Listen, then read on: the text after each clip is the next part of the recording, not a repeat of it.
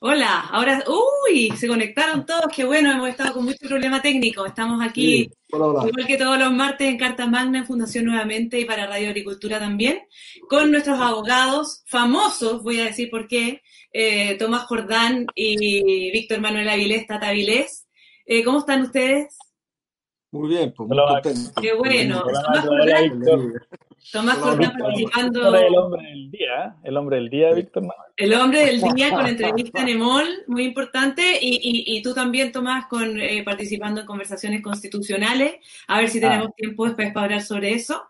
Eh, bueno, saludarlos a todos, decirles que vemos una luz al final del túnel, al parecer, estamos un poquito más optimistas, un poquito por el lado pandémico, pero por otra parte los invito a ver un video que la verdad es que no nos deja muy optimistas. Vamos con el video. Mi voto es un acto humanitario. Mi voto no es ideológico. Mi decisión la he tomado como cristiano, como hijo de Dios misericordioso. Lo miráis a la cara y pensáis para adentro, no será primo hermano el padre Hurtado. Este ¿Cómo tanta bondad depositar en un puro huevón? bueno, ese fue el video como para amenizar la cosa, pero la verdad es que no, la situación no está nada para la risa. O sea, estamos hablando del 10% que ya tiene todos los votos, al parecer, para aprobarse en el Senado mañana. Eh, el retiro del 10% de los fondos de pensiones.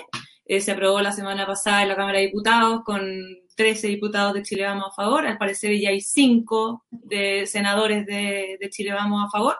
Y el jueves estaría despachando en la, en la, en la Cámara de Diputados. Eh, ¿Qué nos puedes decir, Tata? Empieza tú, que hoy, estuviste, pero ultra famoso. Bueno, a ver, voy a, voy a repetir lo que he venido diciendo. Primero, la ciudadanía tiene que entender que si se puede echar mano a los fondos de pensiones es porque los fondos están ahí. Las pensiones no se han robado su plata a la AFP eso, para, para descartar que, este, que esta plata no exista como Es importante, porque por un lado, efectivamente, esto lo están manejando algún sector eh, como una forma de destruir la AFP y que la AFP en realidad han venido generando un gran daño y un robo a la ciudadanía. Bueno, yo quiero decir que si se puede hacer esto, porque los dineros están, primera cosa. Segundo, evidentemente, eh, cuando uno está en una situación muy grave y de emergencia, como la que está Chile hoy día, uno tiene que empezar a pensar cuáles son las cosas que se van a ir haciendo para salir de esa emergencia y uno tiene que ordenarla, desde las cosas que son las más menos dolorosas o con menos costo, hasta las cosas más dolorosas con más costo, que son las últimas que uno, uno, uno va a hacer. El ejemplo típico, ¿lo cierto?, es el globo aerostático, donde uno primero tira una carga, tira un peso, tira un peso, y de repente tira la suegra, ¿no es cierto? Bueno, es, doloroso tirar la suegra, algunos miran que no tanto, pero bueno, yo diría que por lo menos frente a mi señora, ¿no es cierto? Eh, eh, es difícil hacerle entender de que esa era la primera medida que había que tomar. Me dirá, por lo menos tenemos los lastres, ¿no es cierto? Bueno, dicho eso, a mí me parece que es muy importante que, que la ciudadanía entienda eh, lo que es la iniciativa exclusiva del presidente de la República y es muy importante que el presidente de la República retome la conducción política del país.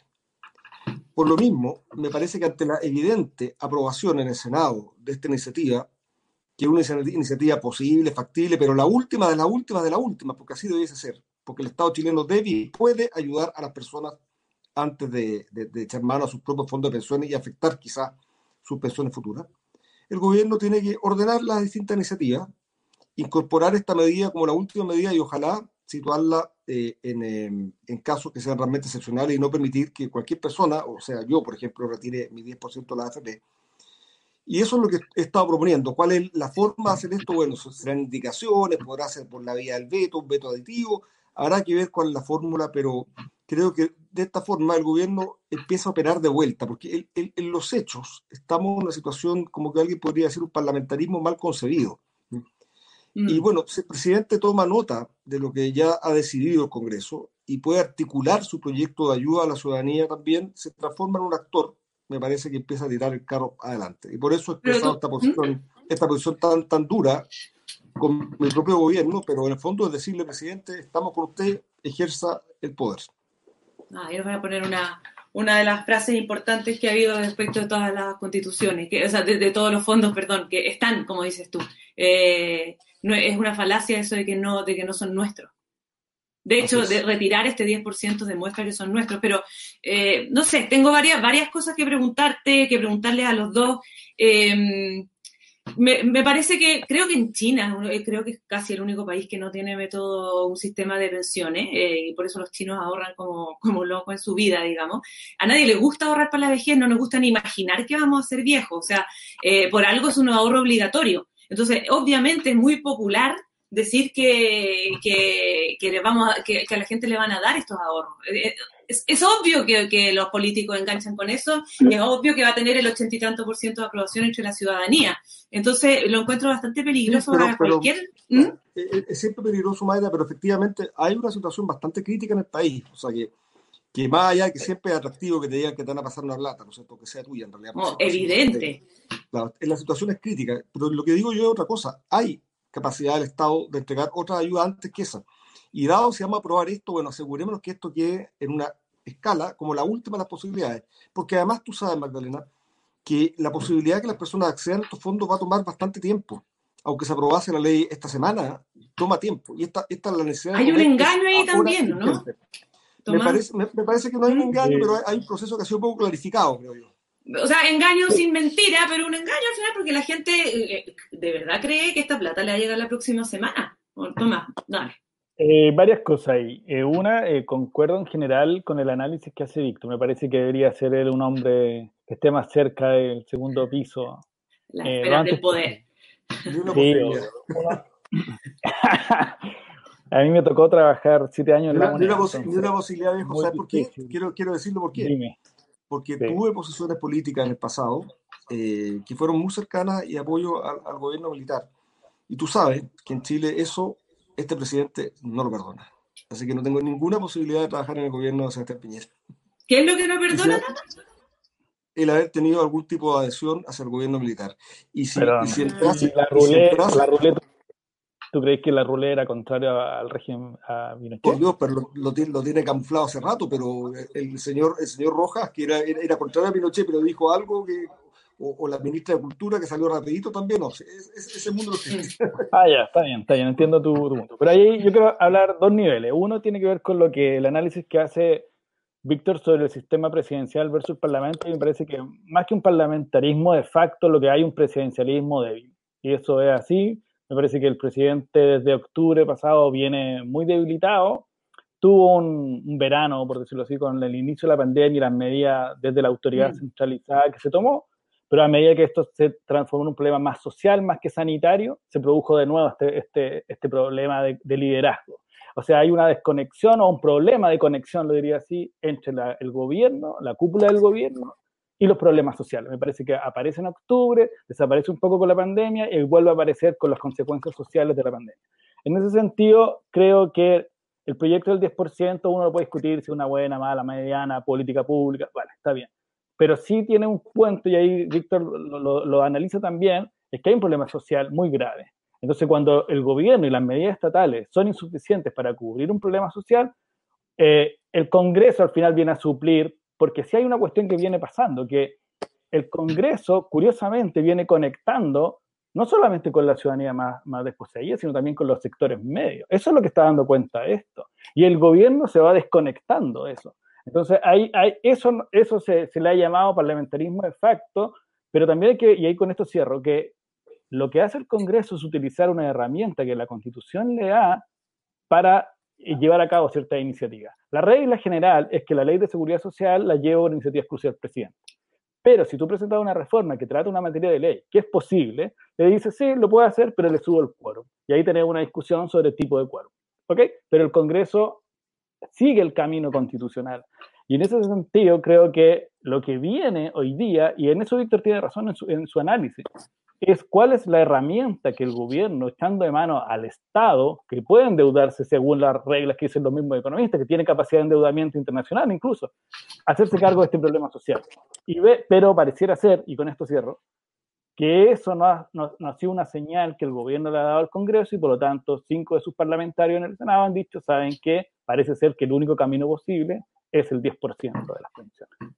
no me, no me queda tan claro, Tomás Tata, que el, que, el Parlamento sea el que está empatizando, no me acuerdo qué palabra usaste, Tomás, eh, sino que más bien me, recuerda a lo que dijo Carlos Peña en una, en una editorial, en una carta hace un par de semanas, eh, que en el fondo se espera más de los políticos que que sean una caja de resonancia. No, lo dijo Christian Banken en la entrevista. Lo dijo con Matías del Río, estoy súper dispersa, ya, lo dijo con Matías del Río. Eh, ya, la tercera la, la está bien. Eh, pero eso es muy discutible, porque la pregunta es para Uno aspira a que hagan más, a que analicen, a que elaboren. pero, pero, pero, convengamos que hay una cuestión que es, que es básica de todo representante, que es canalizar demanda ciudadana. Ese es su rol. Cuando uno este, enseña de qué se trata un partido político, es un, grupo de personas que quieren llegar al poder para canalizar demandas ciudadanas. Es un intermediador entre la gran masa ciudadana y la estructura del poder, la estructura del poder. Eso es. Por lo tanto, ahora yo creo, que tomando tu punto y, también es, en línea, a ver, eh, a mí me parece que es la AFP, 10% de la AFP, como primera medida, es muy mala idea. Es una muy mala decisión. Por eso es urgente que el presidente ordene eh, como les digo, en etapas, que es lo que vamos a hacer primero, segundo, tercero, cuarto, hasta tirar a la suegra, ¿no es cierto? Que sería la última medida que esto la AFP. Si queda como primera medida, que es lo que tenemos hoy día, es una muy mala señal para el país, porque le estamos diciendo a la clase media, al sector vulnerable, rásquense con sus propias uñas. Y además, es un daño para ustedes al futuro y al, y al país hoy día, cuando hay medidas que tomar. Pero Dando por hecho que esto se aprueba, o sea, eso es evidente. sí, ya. la base que es un hecho. sí, lógico, un hecho. No tiene sentido que el gobierno no sea pragmático en esta situación y trate de racionalizar el debate y llevarlo a una situación que la misma gente que está pidiendo hoy día que se apruebe esto lo va a aplaudir, porque la gente prefiere, estoy seguro que se le dice, mira, en dos semanas más o una semana más tú tienes un crédito o un subsidio o un crédito blando, prefieren eso a esperar dos meses para que recién ahí de llegue el dinero de la fe. Estoy seguro, porque la gente no es tonta. La gente no es tonta, por mucho que a los políticos le, encanta girar todo eso. Eso es lo segundo que además con esta, con esta idea es muy importante que se salvaguarde en Chile la institución de la iniciativa exclusiva del presidente de la República. Porque eso permite, por una parte, que los ciudadanos ejerzan el control democrático a través del voto, aprobando o no aprobando en la elección siguiente a, a, la coalición de gobierno que gobernó si es que manejó bien el ingreso y gasto público. Cuando se diluye el ingreso y gasto público y las decisiones en todos los parlamentarios, se pierde esa posibilidad de los ciudadanos de controlar al presidente de la República por esa vía, votando en contra de su coalición y cambiando, ¿lo cierto?, la coalición gobernante. Primero. Y segundo, que es lo más grave, se produce un efecto que es bastante obvio. Quiero poner un ejemplo. Cuando cinco parlamentarios, por ejemplo, compiten en, una, en, un, mismo, eh, supongamos que son diputados, un mismo distrito, y uno de los diputados de derecha dice, yo quiero financiar el derecho al descanso con tanta plata. El otro diputado de derecha cuando mira esto dice, bueno, yo tengo que competir con este en, un año más, ¿qué digo yo? Eso más tanta plata. Y la izquierda, que no va a ser menos, tendrá que decir eso más tanta plata, más tanta plata. Y finalmente, ¿qué es lo que pasa? Se empieza a tironear desde cada parlamentario el gasto público. Y como los recursos son limitados en el Estado, y como el Estado tiene que atender cuestiones muy llamativas, como el ejemplo que pongo, pero cuestiones mucho menos llamativas, como es, por ejemplo, que la gente puede operarse en los hospitales mientras espera, cuando se produce ese jaloneo del presupuesto público, termina debilitándose la posibilidad de que el Estado sirva a todas las necesidades de los más vulnerables, y los más vulnerables muchas veces son los que menos pueden gritar. En consecuencia, el presidente, si toma hoy día y da este golpe de timón, va a recuperar la iniciativa exclusiva en materias tan importantes como gasto público y seguridad social lo último, Tomás, para no quedarnos en este tema eternamente. Es que yo estoy de acuerdo en general con Víctor, no puedo no estar de acuerdo porque nos dedicamos a esto, en el fondo. Uno es una excepción, lo que está pasando. No es una regla general, no se puede armar una teoría general sobre una excepción. Uno. Y dos, lo que yo le quisiera preguntar a él, porque encuentro que, ¿qué es lo que entonces está faltando el gobierno que no lo hace? ¿Qué es lo que pasa ahí? Porque si yo te sigo a ti y, uno podría decir, bueno, en realidad es razonable que este mano cierta herramienta y esto quede como última ratio, perfecto. La pregunta es que, o la afirmación es que eso no ha pasado. Entonces la pregunta es, ¿por qué no pasa? Porque el Congreso está reaccionando, está llevando a cabo el 10% por una no acción del gobierno. Entonces lo que tú estás pidiendo, que te puedo encontrar razón y que ejerce el liderazgo presidencial y que lleve como que encauce el presidencialismo, por decirlo así, tiene, topa con algo que es la realidad y que el presidente no lo ha podido llevar a cabo. Y la pregunta que te hago de vuelta es, ¿por qué crees que no lo ha podido hacer? ¿Por qué, por qué lo va a hacer entre hoy y mañana? ¿Por qué, lo va, ¿Por qué va a recuperar la iniciativa exclusiva? ¿Por qué va a recuperar el liderazgo si lleva esto, esto, esto tiene, tiene por natal, servicios básicos, llevamos en dos meses en que se está eh, el mismo escenario, se, muestra el mismo escenario. ¿Qué, ¿Cómo lo ves tú? Es una pregunta, una pregunta de análisis, más que otra.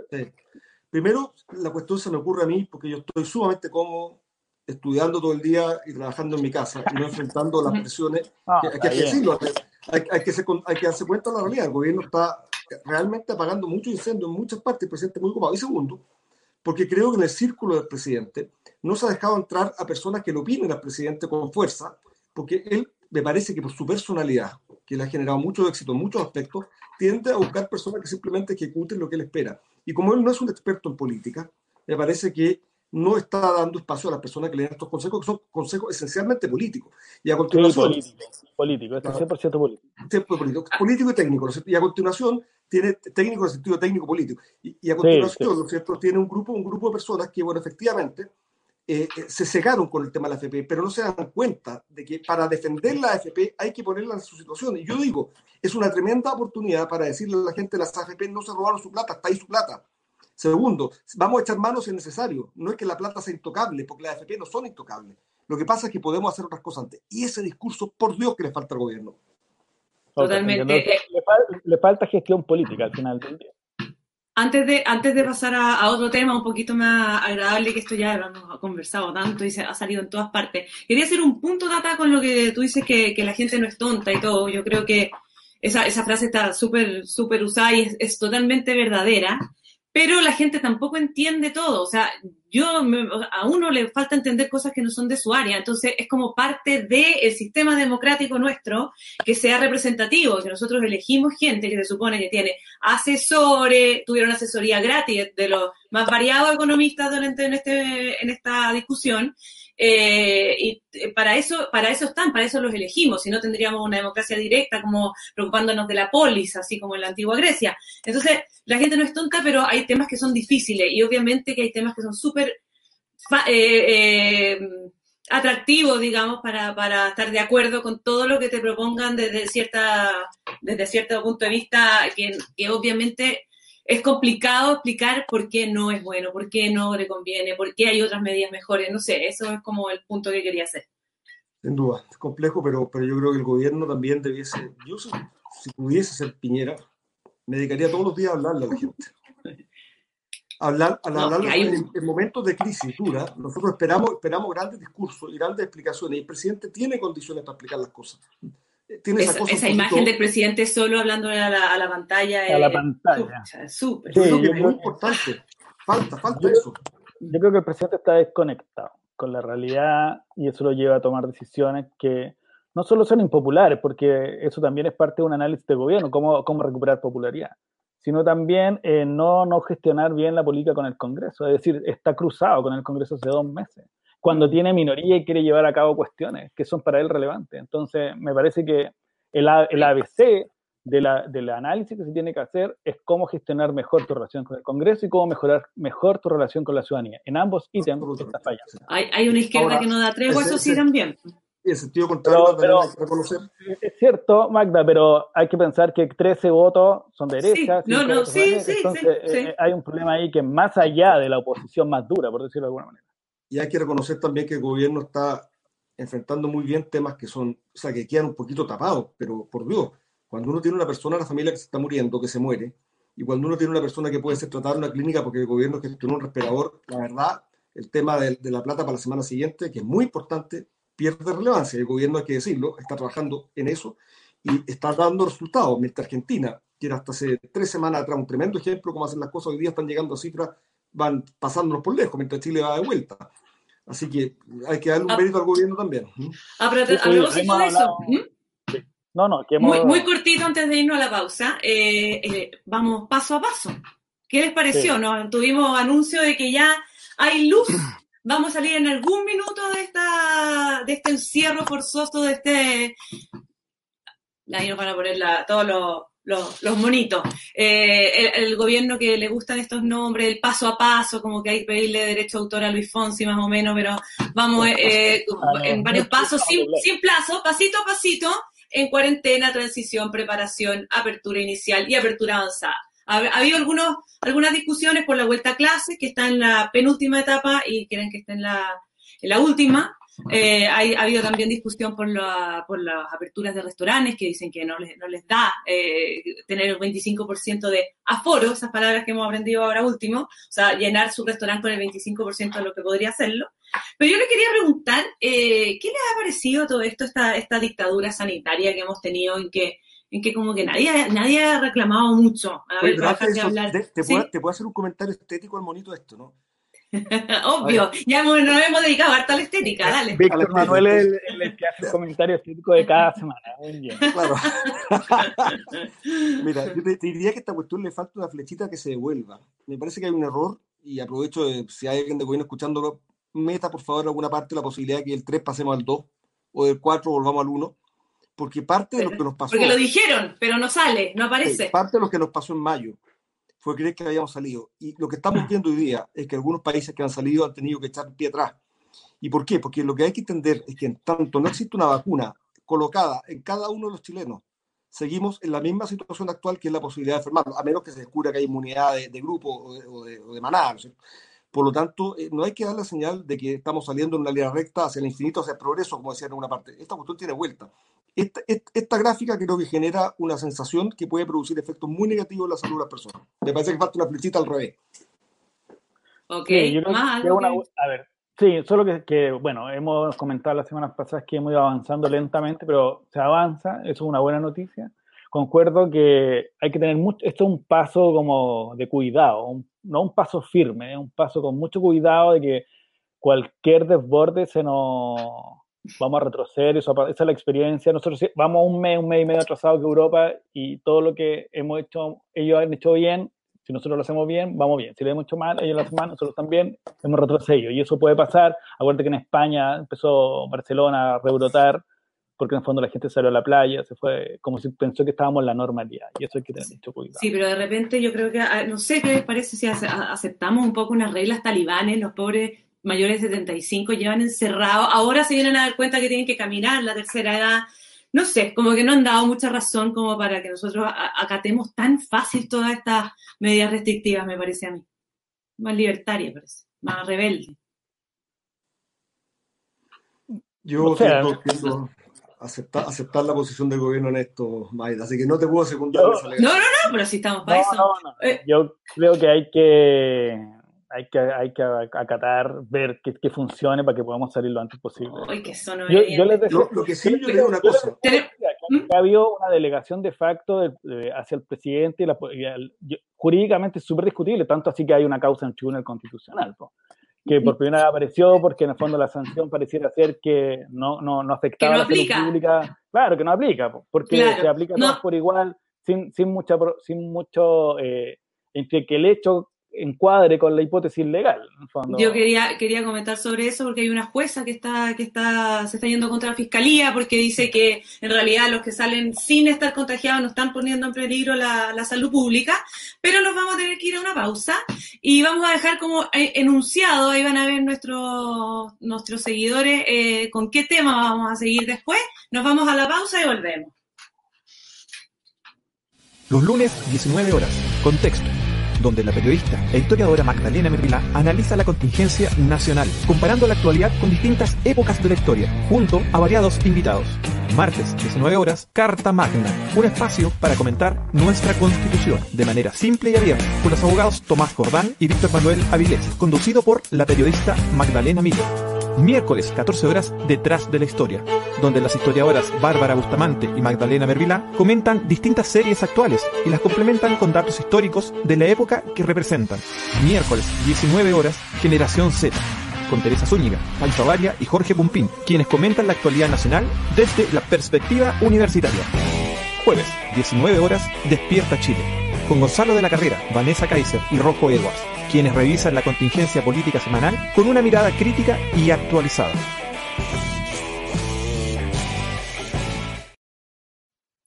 Aquí estamos de vuelta y tal como lo anunciábamos antes de nuestra pausa, estamos, vamos a seguir con un tema que fue noticia el fin de semana, porque el diputado Jaime Belolio anunció que ahí está Jaime Belolio. ¿Cómo está Jaime? Hola, diputado. Bueno, estaba justo explicando todo por qué había sido noticia, porque eh, anunciaste que desde la prueba te habías cambiado el rechazo. Tú eres un diputado que realmente nos deja perplejos, porque has estado en el tema de educación con varios, varios correligionarios en contra y votaste en contra del, de sacar el 10%. Entonces, de repente uno no, no sabe con qué, no, con qué sorpresa nos va a salir, Jaime. Cuéntanos un poco qué pasó. Yo en eso, Maida, yo creo que no, no, no es una sorpresa mis posiciones. Mis posiciones son basadas en convicciones. Eh, yo, como he dicho, no tengo alma de veleta ni convicción de encuesta. Eh, y por tanto, lo que hago es reflexionar, lo que hago es em, conversar con muchas personas, eh, asumirlo desde la posición de que no me las sé todas y por tanto, si las condiciones pero te cambian... el prototipo UDIPO, Jaime. Que ya no, es, ya no hay, ya no hay en realidad, sí, ya no hay, pero bueno. Eh, y, si las condiciones cambian, yo creo que uno también tiene que estar disponible a cambiar de opinión. Oye, en, el tema del plebiscito.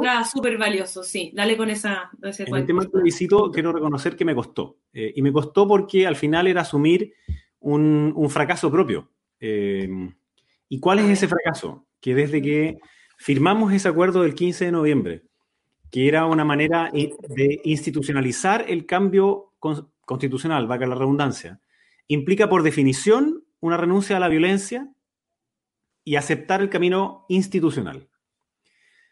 Y a los pocos días lo que empezamos a ver es que, bueno, hubo una parte de la oposición que no firmó ese acuerdo, ¿no? El Partido Comunista. Eh, hubo otra parte, hubo otra parte que firmó, pero una vez que firmó, eh, se sintió como culpable y entonces al mm. poco andar empezamos a ver acusaciones constitucionales sin fundamento, inclusive para derrocar al presidente. De ahí le siguió una oposición en donde se han presentado proyectos inconstitucionales eh, que ellos mismos argumentan como inconstitucionales. Lo dicen en la sala, dice, sí, esto es inconstitucional. Y uno dice, no, es que tiene una admisibilidad ética, dicen algunos. No, es que las necesidades son súper importantes, algo que decía Tomás, esto es un parlamentarismo de facto. Pero claro, el parlamentarismo de facto no es que se impongan ideas del Parlamento para que el, Congreso, el, presidente tenga que hacerla, sino que en este caso es, saltándose las reglas de la institucionalidad, imponer por la vía de los hechos proyectos de ley que, por ejemplo, son inconstitucionales. Y ya la última es el resquicio constitucional con el cual se quieren hacer leyes, políticas públicas, a partir de transitorios de la Constitución. Eh, y hay una cosa, eh, antes de pasar al, segundo argumento, ¿ah? A mí me tocó defender el por qué yo creía que el proyecto tenía que ser de quórum de dos tercios. El proyecto original, en verdad, son tres proyectos originales, no, no era uno, eran tres. Mm. Eh, y los tres se fundieron y después se hizo un otro, ¿no? Que era como un cuarto. De esos tres, dos iban a hacer un eh, cambio directo al capítulo tercero. Y por tanto no había ninguna duda, digamos, de que el quórum de las mismas era de dos tercios. dado que la seguridad social está puesta ahí en el 19-18. El tercero era un artículo transitorio cuyo título era transitorio, pero en verdad su disposición era permanente. Decía que siempre las personas en algún estado de catástrofe podían retirar un 10% de sus fondos previsionales. Y por tanto, también caía dentro de, a pesar de que se llamaba transitorio, del quórum de dos tercios porque era una, una cuestión permanente. Entonces, ¿qué fue lo que hicieron a través de una triquiñuela? Fue decir, mira, inventaron un proyecto que en una parte es transitoria porque es solo para el COVID y le sigue una segunda que es la creación de un fondo que es permanente. Entonces, ese fondo permanente, no hay duda alguna de que tiene un quórum de dos tercios. Pero, pero antes de, meterme en esa triquiñuela, porque, mm. porque ya como se dieron cuenta que esa era la fórmula y lo, lo, hicieron ahora también a través de un impuesto que ellos le llaman a los super ricos, cuestión que no existe en ninguna parte del mundo, porque además, eh, una vez que se anuncia, los super ricos ya se fueron, digamos. Se fueron, ya no eh, están. Obvio. Mm. Eh, pero, pero, el segundo punto que también me hizo repensar, o sea, por, por un lado, esta falta de convicción democrática de parte de la izquierda radical, que ha arrastrado a la izquierda moderada al abismo y que hoy día simplemente no existe la socialdemocracia al interior de la Cámara de Diputados. Pero la segunda, porque yo sé que la Cámara de Diputados es un microclima y, lo que pasa ahí no es necesariamente lo que pasa en todo el país, pero la segunda entonces tiene que ver con el país. El primer golpe que recibió la ciudadanía, particularmente de clase media y más vulnerable, fue la violencia que le siguió el 18 de octubre. No, no el que se hicieran presentes las demandas, sino que la violencia que le siguió. ¿Y quiénes fueron más perjudicados? Sacados de sus trabajos, tuvieron que cerrar sus locales, no pudieron abrir, se los destrozaron, era gente de clase media y más vulnerable. Mm. El segundo golpe que recibió esa misma familia de clase media y más vulnerable fue la pandemia. Obviamente no era algo buscado, no era algo que eh, estuviéramos preparados para eh, poder sobrepasarla. Y esta, en el contexto actual en que nos encontramos, hacer una convención constituyente que nos tenga por los próximos dos años bajo una gigantesca incertidumbre, cuando nuestro foco tiene que estar en volver a levantar nuestro país, en atender la desigualdad, en atender la pobreza que va a aumentar después de la pandemia, me parece que sería un golpe mortal para lo que Chile necesita en los próximos años. Esas dos cosas son las que a mí me hicieron cambiar de opinión. Claro, es como, es como la, toda la parte eh, naturaleza que nos está acompañando, más una decepción de toda de, de, la mayoría de la clase política, por lo que te entiendo.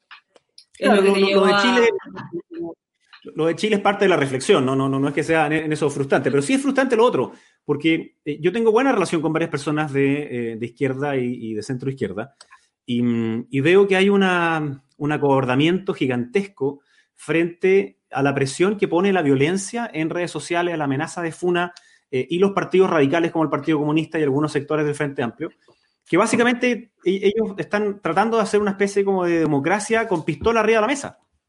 ¿Qué son estas bueno, ya, señales? Al final están todos amenazados y tú también. Bueno, e-, eso es lo que te iba a decir. Eh, ¿Qué significa que un parlamentario, el senador Navarro, diga que si el presidente veta el proyecto, es decir, ocupa una de sus atribuciones, va a tener que salir en un helicóptero de la moneda? ¿Qué significa que otra diputada, eh, Alejandra Sepúlveda, diga que si el presidente veta, eh, van a haber incendios en todas las ciudades? ¿Qué es eso? ¿Es verdaderamente un espíritu democrático? No, no lo es, pues. Entonces, e, es el acobardamiento frente a decir que la violencia nunca es una forma legítima de política, el que hoy día tiene al Congreso en una lógica loca. Y por último, yo veo que algunos parlamentarios de mi sector cambiaron su voto la noche anterior después de haber escuchado cacerolazos y después de que les mandaron no sé cuántos tweets y por tanto se asustaron. No lo hicieron por convicción. Algunos lo pueden haber hecho por convicción, pero otros lo hicieron por miedo. Claro, yo, les contaba la semana pasada, pero eh, yo lamentablemente hace 60 días que tengo que estar con protección policial entregada por la Fiscalía, producto de lo mismo, ¿no? Eh, cuando se presentó el proyecto de ley para retirar el 10%, yo fui quien eh, em, alegó la inadmisibilidad, en ese caso se ganó, a partir de ese momento hubo una campaña organizada por parte de la izquierda del Congreso eh, y después que la siguieron otros donde publicaron mis datos personales, en donde hubo amenazas directas. Y después de las últimas dos semanas me han llegado alrededor de 30.000 a 40.000 mensajes de odio y otras 20 amenazas directas. Eh, entonces, cuando uno tiene una, una política que está asediada frente a la violencia y tiene políticos que no solo no, solo no la eh, no la condenan, sino que se quedan callados, la justifican o las usan, ¿qué significa eso en el fondo? Significa que no hay una convicción democrática e imposible que pueda haber una solución constitucional a través de una convención constituyente en esa lógica. Y eso es lo frustrante para mí, porque yo creía que sí lo podíamos tener. Yo sí creo que necesitamos cambios constitucionales relevantes. El problema es que en las circunstancias que hoy día estamos, sería, creo, un tercer golpe al mentón para los chilenos y como en la jerga del boxeo, sería knockout. Tomás, te cedo la palabra. Me imagino que tienes harto que preguntar o que comentar. Sí, sí, diputado. Bueno, eh, yo he asesorado a la Cámara de Diputados en el tema de los 10%, no sé si lo sabe, entonces no, no creo la tesis que tú estás planteando sobre los dos tercios, básicamente. Pero quiero preguntarte otra cosa, eh, que es una duda que me nace de tu, de tu cambio de posición, porque si la convención o el plebiscito, lo que viene, no te convence, quiere decir que las circunstancias en que estamos son el camino el cual hay que seguir. O sea, esta constitución, los problemas que hay, la, la falta de el, el, sistema político que tenemos, la crisis del presidencialismo que tenemos, la crisis social que se activó en este marco constitucional, básicamente, no digo que es consecuencial, digo que no, no ha permitido la salida. Entonces, la, la, solución, si te entiendo bien, sigue siendo que, que sigamos igual. ¿Eso? No, no, para nada. Para poder, para poder comprender la, la sí. hacia dónde ir. Sí, yo, yo, sabía que tú habías estado también en el tema del 10%. Eh, no, no, quise ser ofensivo al respecto, yo simplemente estoy planteando que, no, eh, que, que, me parece que había una parte que era transitoria, que fue una manera inteligente de ponerlo, y la otra que era permanente, y de hecho, cuando lo dije, ellos mismos empezaron con estas contradicciones, ¿no? Gabriel Boric diciendo que no, en verdad esto no es para reponer los fondos, eh, sino que es permanente, mandó una carta al Mercurio, entonces yo le mandé un mensajito y le dije, bueno, ¿cómo es lo que dicen los abogados, no? Ah, eh, ante confesión de parte, relevo a prueba. Le dije, gracias. Eh, y después Matías Walker dice, no, no, en verdad no, es transitorio, porque una vez que el gobierno lo haga, ya se acaba la obligación. Una cuestión bien enredada, pero bueno, se rechazó. Ya, sí. eh, mi punto sobre lo que tú planteas. Eh, yo no estoy diciendo que tenga que no hacerse el plebiscito. Sería contradictorio No, con lo que estamos acabo de decir. Sí, obvio. Claro, que, Sí. que- que es Se entiende bien. Eh, obvio, que, que hay que hacerlo y, y- y en ese hacerlo yo ahora estoy por la posición del rechazo. ¿Y qué es lo que sí planteo como los cambios constitucionales? Probablemente si gana el rechazo, lo que va a ocurrir es que vamos a hacer un nuevo Congreso después, una nueva elección de Congreso, en donde obligatoriamente va a tener que haber una solución constitucional. Va a tener que haber un cambio constitucional. Si No- gana no el rechazo, dices tú. ¿Cómo? Si gana, si gana el rechazo, ¿entendí Claro, si gana el rechazo, yo no soy Ya. de los que cree que, ah, mira, no hay, no hay que hacer nada. No, nuestra constitución hoy día está fallando en algunas partes fundamentales. Hay interferencia entre un poder de Estado y el otro. Hay una crisis de presidencialismo. Si hubiésemos tenido un sistema semiparlamentario eh, em, o semipresidencial, como, como se quiera llamar, eh, probablemente después de octubre habríamos tenido una solución que era apretar el botón de reset al Congreso y llamar a nuevas elecciones y eso habría descomprimido y dado un caos institucional. Hay problemas hoy día graves. Eh, sin embargo, creo que la forma de solución a través de una convención constituyente hoy día, eh, en donde no solo importa uno, importa también cómo te relacionas con el otro. Y esa relación con el otro yo veo que está profundamente dañada eh, y manchada con una lógica de violencia que hace mucho tiempo yo no veía. Y perdona, ¿y eso tú crees que no desaparecería con, si no existe convención? Eso es lo que no, porque si yo sigo tu premisa, en ambos escenarios sería el mismo escenario. Y, pero tú solo se lo Sí. cargas a la convención y no al Congreso. Cuando tu, cuando tu fundamento, tu convicción más profunda que te lleva a rechazar es por cómo funciona el Congreso. Por lo tanto, yo podría decir, bueno, lo que el diputado en realidad lo que no quisiera es que se repita el Congreso, por lo tanto, vamos por la convención. Pero tu razonamiento es, vamos por más Congreso. No, porque la pregunta es, la pregunta es si acaso esa convención va a funcionar distinto que el Congreso. Con dos Y yo- tercios solamente, un solo cuerpo. Claro, cuando te acepten los dos tercios. pues. Porque lo que tú ves hoy día es, es que te los disputan, ¿no? Pues Tomás, porque te lo disputan. Te lo disputan porque te dice que va a haber una admisibilidad ética. Ya lo dijo el, presidente. Claro. Bien. Eh, eh, Pero el de, el de No Más FP ya lo dijo. Oiga, compadre, nosotros vamos a llegar acá y nos vamos a decir que nos vamos a declarar una convención autónoma y ya está. Entonces, en eso, ¿qué te basas para que no sea así? Ah, y, y aquel que se diga que se va a rogar otras atribuciones distintas que las que están entregadas en la Constitución. ¿Quiénes son? Son las o sea- centro-izquierda. E- Ese es mi punto. Entonces, No. esta centro-izquierda hoy día, acobardada, eh, frente a sus propias convicciones, ¿qué, qué es lo que va a decir? En ese caso le va a decir que no a la izquierda radical, pero no se lo están diciendo hoy día, cuando se están saltando a la institucionalidad. Entonces, ¿por qué se lo van a decir mañana? Entonces, yo con el actual Congreso no tengo ni una expectativa de poder solucionar algunos problemas. Espero que el próximo. Congreso mejor, ser creo- los que tienen esa esperanza. No, No, no, yo yo, creo, tengo- yo yo- creo que sí hay esperanza, con, hay esperanza con el Congreso. Dale, Tata. Hay gente, hay gente capaz ahí. eh, tú mismo estás diciendo cosas que son bien inteligentes. Te felicito por la valentía de haber hecho el camino que espero te van a tener que seguir otras personas, que no es echar abajo el acuerdo, porque cuando se firmó el acuerdo no se dijo voto además apruebo. Mm. Se mantuvo como perfectamente legítima la opción de aprobar y rechazar. En Así es. consecuencia, votar por el rechazo No, no es. Sí, obvio. Pero a continuación, Oye, la ay, perdón, forma- perdón, solo un cortito. Hay una corriente grande que, que nos, ha tratado, nos trata de convencer de que ya eso, ya, ya el rechazo es una traición al acuerdo. O sea, Bueno, tal como no- la no izquierda fue- traicionó con violencia, la derecha traiciona No, con no, rechazo. no. Es absolutamente falso, según yo. Porque el acuerdo es no- si no el acuerdo habría sido hacer inmediatamente una Exacto, convención exacto, no tiene ni pie ni cabeza. No, no, ¿sí? no es rechazo. Cuestión que se planteó-. Cuestión que se Además, planteó. no, no es la izquierda la que está haciendo la, no es, la no- no es toda la izquierda que firmó ese No. acuerdo la que está haciendo la violencia en las calles. O sea, lo que sí está faltando una, un fuerte discurso de las personas que suscribieron ese acuerdo, condenando la violencia, reconociendo la plena legitimidad de un gobierno democrático para ejercer todas las funciones tendientes a mantener el orden y la seguridad de las personas. Eso es lo que está faltando. Porque lamentablemente Chile hoy día, y los- también lo, lo dijo, lo dijo Jaime, está siendo capturada por un conflicto entre una izquierda democrática y una izquierda no democrática que está participando y sacando beneficio de un sistema democrático. Y el problema que tiene la izquierda democrática es que cada día que no cede más a la izquierda no democrática, pierde votos. Y si pierde votos, pierde poder y capacidad de influir en la sociedad en los próximos años. Y ese conflicto nos tiene realmente complicados como país, porque lo- es- en eso se está traduciendo la situación actual. En vez de lograr, como le digo, una defensa Pero- del Estado, no digo ya de un gobierno, digo del Estado de Chile, y los Estados son efectivamente un conjunto de reglas que rigen, estamos entrampados en esta cuestión. Yo creo Pero que ahí- no quiero agregar otra cosa. A mí Sí. me parece que la forma coherente de que efectivamente pueda llegar a ganar el rechazo, que lo veo muy difícil, pero puede llegar a ganar, es que los parlamentarios que están hoy día en el Congreso presentes desde ya tramitación un conjunto de reformas constitucionales. Idea está, está el proyecto de Tomás.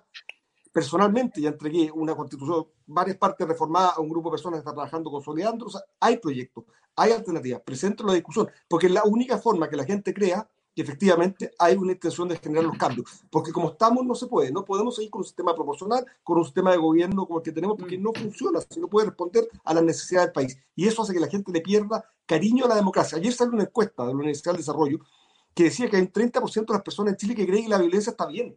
Por Dios, 30% es más que... Si el 10% de esas personas son capaces de tomar la arma, se arma una revolución en Chile como nunca ha tenido.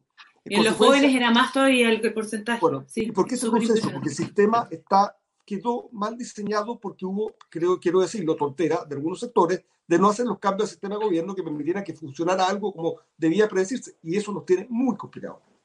Jaime, una pregunta que me interesa mucho, perdona, Víctor, que estoy de acuerdo. Eh, ah, ahora, hay un tema histórico de los datos, porque acuérdense que eh, históricamente el 20% de la población más o menos adhiere al régimen dictatorial en Chile. Sumar, eh, y hay, o sea, hay una cultura política autoritaria bien compleja. Jaime, una pregunta. si te entiendo bien, ¿tú no crees que el itinerario constitucional y las reglas que están en el capítulo 15 y en el transitorio eh, que están regulados además en el transitorio, la convención, eh, y ahí no hubo reparo de inhabilidad ni nada. Eh, Saltémonos ese tema. Oye, queda poco, queda súper poco. No, crees, no te pedí razón, Tomás, porque ahí, era transitorio, efectivamente, era por una vez, así que estaba bien, no era permanente. Oye, pero está bien. Oye, eh, lo, que, lo que en el fondo tú no crees que las reglas constitucionales se van a respetar, si te entiendo bien, en la convención. Efectivamente. Eso es tu, eso, eso es tu convicción, como tu, tu aprehensión más profunda, por llamarlo de alguna manera. Exactamente. Veo que no, no va a haber un espíritu de querer respetar ese mismo acuerdo, eh, porque la prueba que me han dado los últimos seis meses es que no quieren respetarla. Y no veo por qué vayan a cambiar después, digamos, eh, porque son los mismos partidos que van a presentar a sus propios candidatos. No va a ser tan distinto. Van a haber algunas personas nuevas, por supuesto que sí. Me encantaría que fuera eh, como fue el espíritu originario, ¿no? El espíritu inicial de los días después del 15 de noviembre. Pero yo he visto que de ahí en adelante varios se sintieron, em, se sintieron mal por haber firmado ese acuerdo porque les empezaron a decir, ustedes salvaron a Piñera. Porque la lógica era, hagamos caer a Piñera, que no termine su mandato. El Partido Comunista, recuerden, el día 19 de octubre hizo una conferencia de prensa de la mañana pidiendo la renuncia del, presidente. Entonces, sí, no firmó el acuerdo. No firmó el acuerdo. Eh, es como un castillo naipe. Yo veo que el PC ha optado por la tesis que rompe la institucionalidad con una posición muy antidemocrática y sabe que comparte... no, es que, no es que lo haya tomado, perdona. Eh, eh, el Partido Comunista es, o sea, es su naturaleza ser así. Es como que le pide como el principito, digamos. No le, es, que no, es que no es una crítica, es, un hecho la causa. Era, el partido más moderado y en el gobierno del presidente Allende también fue el partido más Pero moderado. Pero habría que ver todo, no, todo lo que quiero decir, Maida, es que había algunos sectores del PC que eran bastante más socialdemócratas y que seguían esas políticas. Estaban desubicados en el Partido Comunista. Bueno, está bien. Es verdad, es que no va, no va en su estatuto. No, pero el 18 de octubre son indistinguibles. Entonces, social, nunca fueron socialdemócratas. Para terminar mi punto. los soviéticos sí, perdón. política más, Perdón, entonces, solo para terminar, solo para terminar. Entonces, es, como una especie como de cadena, ¿no? Entonces, el PC, como sabe que compite con el Frente Amplio, el Frente Amplio también se pone en la misma línea. El PS, que le tiene pánico al Frente Amplio, también es exactamente lo mismo. Eso arrastra después al PPD, arrastra al Partido Radical y arrastra una buena parte de la ADC. Entonces, al final, la, la socialdemocracia o la izquierda moderada queda tapada frente a esta otra ola de violencia y agresividad en donde los mismos parlamentarios más de izquierda amenazan a los parlamentarios de centro izquierda, que si no votan como ellos, entonces son traidores a la patria, le hacen meme, le hacen acá, y eso le está haciendo mucho daño a la democracia en sí. Imagínense que hoy día mismo los intelectuales de izquierda de España, así como se sumaron hace algunos días atrás de otros más globales, en condenar esta idea como totalitaria de que no pueden haber opiniones distintas, de que el discurso radical de izquierda no permite diversidad. Esto lo decía John Stuart Mill hace 150 años atrás. ¿ah? El, totalitarismo de la mayoría es peor que el totalitarismo de gobierno porque abarca todas las esferas de la sociedad. Lamentablemente yo creo que estamos cayendo un poquito en eso. Eh, y los espacios de diálogo como este están a veces cada vez más, más deprimidos. Espéreme, vamos a despedir a nuestros auditores de Radio Agricultura. Muchas gracias por estar ahí. Nos veremos el próximo martes. Hasta una semana más. Y seguimos con nuestro programa de YouTube unos minutos más porque estos cierres virtuales que tenemos que hacer de repente eh, va a seguir con el tema que está, yo creo que está súper súper interesante y súper entretenido con harto, con harto, harto auditorio. además, ¿ah? dos, desafíos por delante. Y mira, sabemos nosotros que, que, el problema de la constitución del 80 siempre fue la crítica al origen, ¿no cierto? Entonces tenemos que preocuparnos de que el plebiscito ocurra en condiciones de participación de campaña y que no pueda haber ninguna objeción a ese plebiscito, porque gane quien gane, si el plebiscito no se hace en condiciones óptimas o razonablemente democráticas, va a tener esa objeción que va a minar y por lo tanto va a frustrar esta esperanza en este proceso. Eso es lo primero. Y lo segundo, en caso que se avance hacia una convención constitucional o convención mixta, ¿cómo vamos a hacer para asegurarnos que las personas que participen como candidatos logren transparentar la ciudadanía su pensamiento constitucional. Ahí viene un tremendo desafío, porque la verdad es que las herramientas que por lo menos conocemos de campaña para la elección de parlamentarios son sumamente básicas al respecto. Eh, las candidaturas muchas, muchas veces son en base a slogans. Eh, yo no sé cómo vamos a lograr eso. Y a mí también eso me preocupa mucho, porque se requiere hacer campaña. Estamos a dos meses y ya no se está haciendo campaña. En consecuencia, empieza, empieza oficialmente el 25 de septiembre en televisión la campaña. Pero por Dios, si la televisión es una, una de las vías y la que menos se ve, pero redes sociales se podrá hacer, pero conversación, calle, puerta a puerta, etcétera, eso no, no se va a poder hacer nomás. Eh, dos cosas. Una, eh, diputado, no estoy tan de acuerdo en tu análisis de que en el, en el siguiente sentido, con, con, con, la, con lo moderado de esta conversación, me refiero, sino es que tú le cargas a la centro izquierda estar como sometida a la izquierda eh, del Congreso. Y si uno mira los proyectos que son más polémicos con el presidente, todos lo han liderado alguien de la centroizquierda bastante moderado, o sea, Matías Boca puede ser el diputado más moderado del, de la centroizquierda.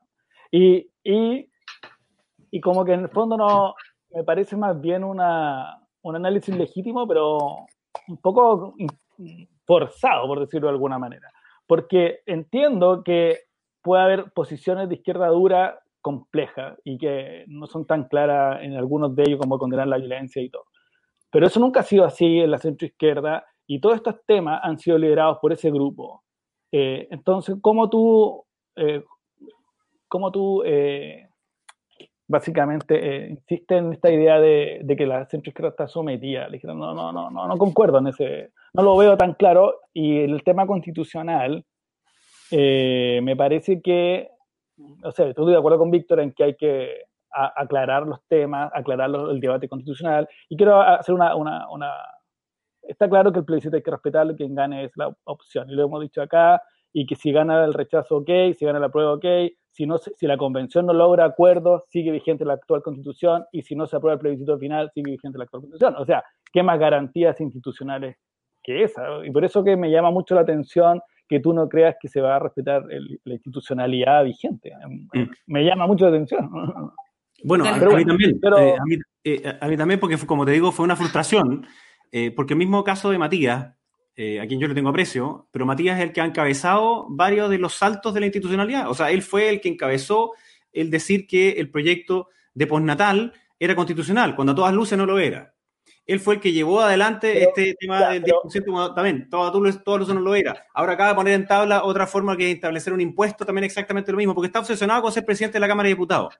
Y, lo que se repite en el pasillo, yo, sé que era amigo de él, pero yo, yo se lo he dicho en persona no, No, no, eh, quiero, quiero decir que tener posiciones distintas sobre algo no lo hace que esté atentando contra la institucionalidad. Es como si no está en la posición A, entonces está en contra de la institucionalidad. No, no, parece un poco extremo, yo, no quiero caer en la, en, la, en la, descalificación argumentativa, ¿no? Porque, es, lo que precisamente hace la izquierda. O sea, cuando uno veía los, discursos del otro día sobre el, 10%, te decían, si tú no estás con nosotros, entonces estás contra el pueblo, eres idiota o estás comprado.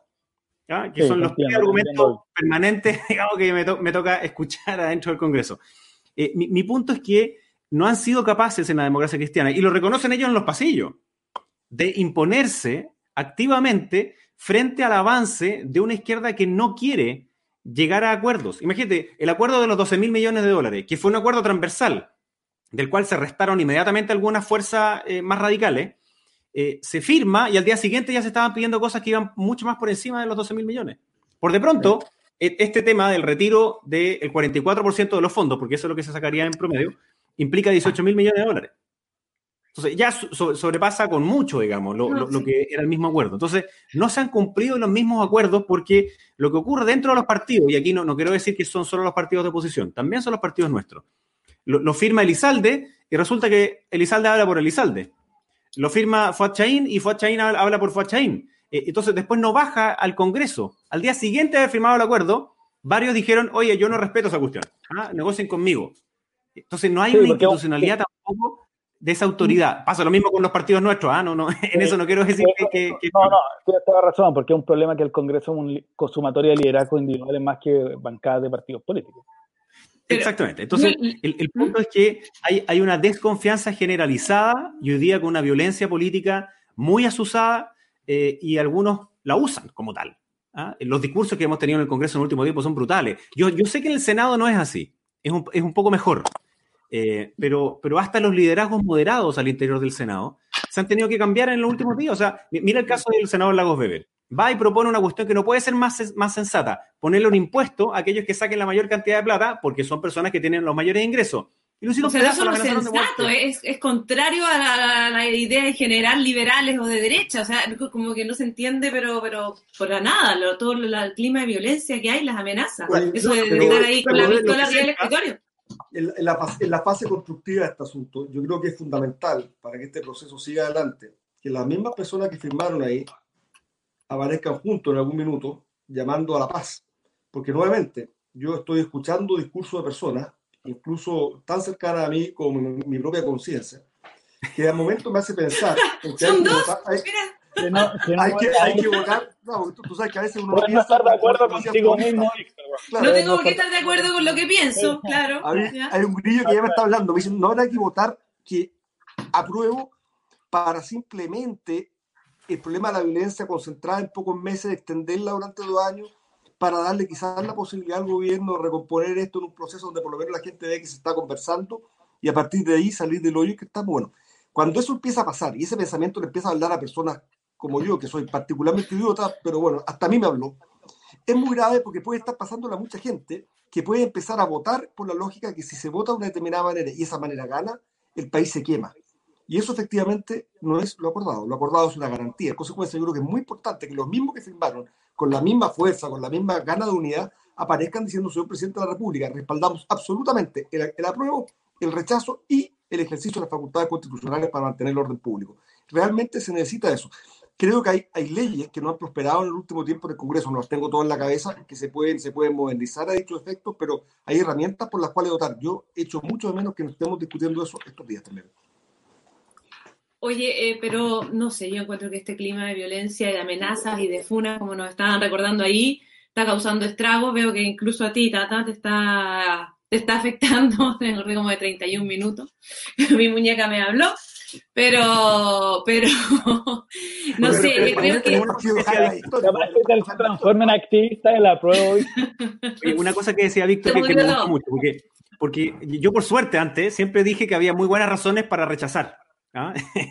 eh, y, no era de aquellos que decían... Está salvando tu reputación, ¿ya? la única alternativa era aprobar. No, eh, y hoy día sigo insistiendo lo mismo. Me pasé el rechazo, sí, pero sigo insistiendo en que hay razones también para aprobar. O sea, no es una locura que un gallo te diga, sí, apruebo, porque no, está bien. Hay, personas que, Perdona, yo no sé si hay algún político, no sé si hay algún político que esté, que, que, de verdad quiera dejar esta constitución tal como está, como que fuera unos 10 mandamientos. No, no he visto. No, si la, cambiamos todos los días, de pronto. Sí, eh, sí. Y, claro, y uno, y uno podría decirle, ¿para qué quieren una convención constituyente si hoy día hacen lo que quieren con la actual constitución?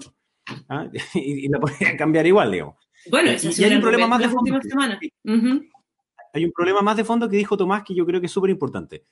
Porque los partidos sí tienen que canalizar las demandas ciudadanas, tienes toda la razón. Pero, pero también los partidos tienen que tener un proyecto político en donde tú tienes que saber cuáles son los límites de ese proyecto político. O, sea, en fácil, ¿qué es lo que tienes que pensar para estar fuera de ese proyecto político? Y hoy día esos límites están muy difusos. A tal punto que a mí me parece una torpeza que, en la UDI se pase el Tribunal Supremo a cinco parlamentarios que votaron a favor. ¿En serio? Mandar al cabro Sí, a mí me parece mal porque es como mandar al cabro cuarto medio a la inspectoría. Y te va a decir, bueno, ¿y, y, qué? El punto es más profundo, eso es tratar de eludir la responsabilidad de la falta de un proyecto político. La razón por la cual esos parlamentarios votaron así es porque no tenemos un proyecto político liderado por alguien que diga, mira, esto es lo que nosotros queremos. Además de que el gobierno ha llegado tarde y mal a las propuestas de las familias de clase media. Pero, pero el punto es más profundo. Es cuál es el proyecto político que realmente queremos empujar y para eso son los partidos. Sí, lo que pasa es que hay un, hay un problema sistémico que se viene dando que eh, de partidos programáticos pasamos a partidos de liderazgo individual. Eso es lo que, entonces tú no, fortalecer una idea, una idea de sociedad dentro de los partidos es muy difícil porque, porque giran en torno básicamente a, partidos electoralistas. Esa sería como la definición. Pero no, no, sé, una pregunta, una pregunta, ¿no les parece a ustedes que si yo eh, fui candidata, tuve el apoyo de un partido, adhería a todo lo que el partido, más o menos, un, centro, digamos, de un meollo del asunto con el que estuve de acuerdo, me saqué las fotos con el presidente, toda la cosa, de repente me acuerdo que soy libre y vía la libertad, yo encuentro que el partido tiene todo el derecho a, entonces sancionarte o llevarte al tribunal, sin que sea algo malo per se. O sea, tú ya no estás de acuerdo conmigo, yo no, tengo derecho a... Tú te salvaste, Tata. A mí, a mí, a mí me tocó... candidato de nuevo. Me parece mejor ah. que, usted no va de candidato de nuevo con nosotros. Pero, Tata, ¿qué me dices tú? De Tata se salvó porque Renovación no tuvo esa postura, así que no tuvo que estar ahí en ese tribunal. Yo no voy a, no voy a hablar de eso porque pues, soy miembro de ese tribunal. Eh, pero voy a hacer una cosa, quiero como aprovecho este programa para meter la idea por lo menos con Tomás, de meter contenidos constitucionales. Mira, la lógica de la propiedad y de la libertad de las personas y el mercado se mete en todo, tiende a meterse en todo. Hay cosas para las cuales es buena, que efectivamente es para solucionar el problema económico, y hay cosas para las cuales es mala, por ejemplo, el tema valórico, el tema familiar, y por cierto, a veces solucionar los problemas de pobreza, la necesidad inmediata. Bueno, una de las cosas donde se ha metido la lógica del mercado y, y la propiedad privada es de los votos hay gallos que se presentan como candidato a partido político. El partido político tiene que inscribirse, juntar 35 mil firmas en cada lugar, una serie de requisitos. Y el día siguiente dicen, la gente votó por mí, mm. votó por mí y renuncia al partido. Hay gallos que dicen, no importa, mira, yo tengo derecho a pensar. No, usted no tiene derecho a pensar como quiera.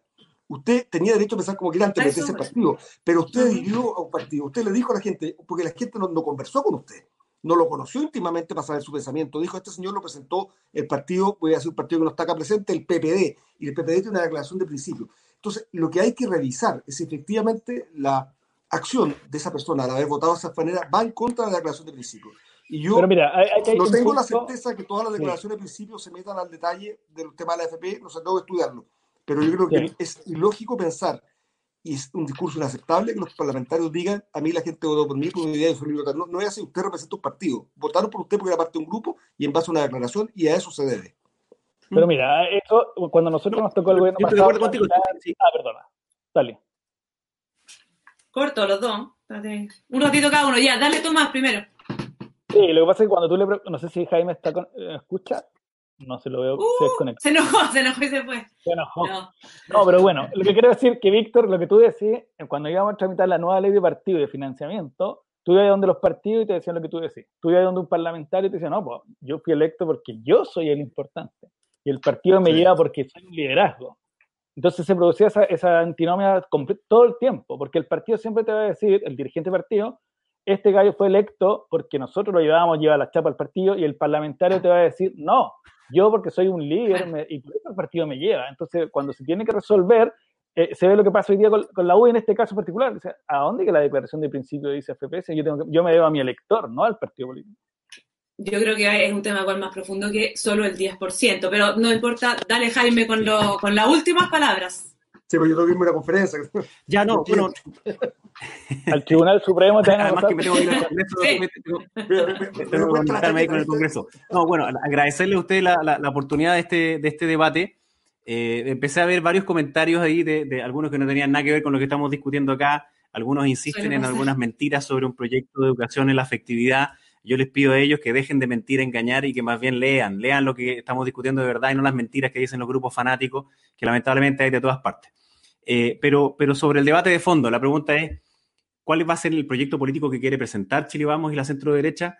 Es la pregunta que tienen que hacerse los partidos hoy día que están en esa crisis y el propio presidente también tiene que preguntarse, ¿la estrategia política que ha usado hasta ahora es la que ha servido o no? La respuesta es más bien no, y entonces ¿cómo la cambiamos para el tiempo que viene? Y yo creo que eso es lo que tenemos que trabajar en las próximas semanas. No, no, no viene fácil. Bueno, les quiero agradecer a los tres por eh, este programa, muy entretenido. Muchas gracias por estar ahí. Muchas gracias a todos los que nos siguieron también, a los que nos van a seguir. Nos veremos la próxima semana aquí en Fundación nuevamente Carta Magna. chao. chao, chao. chao.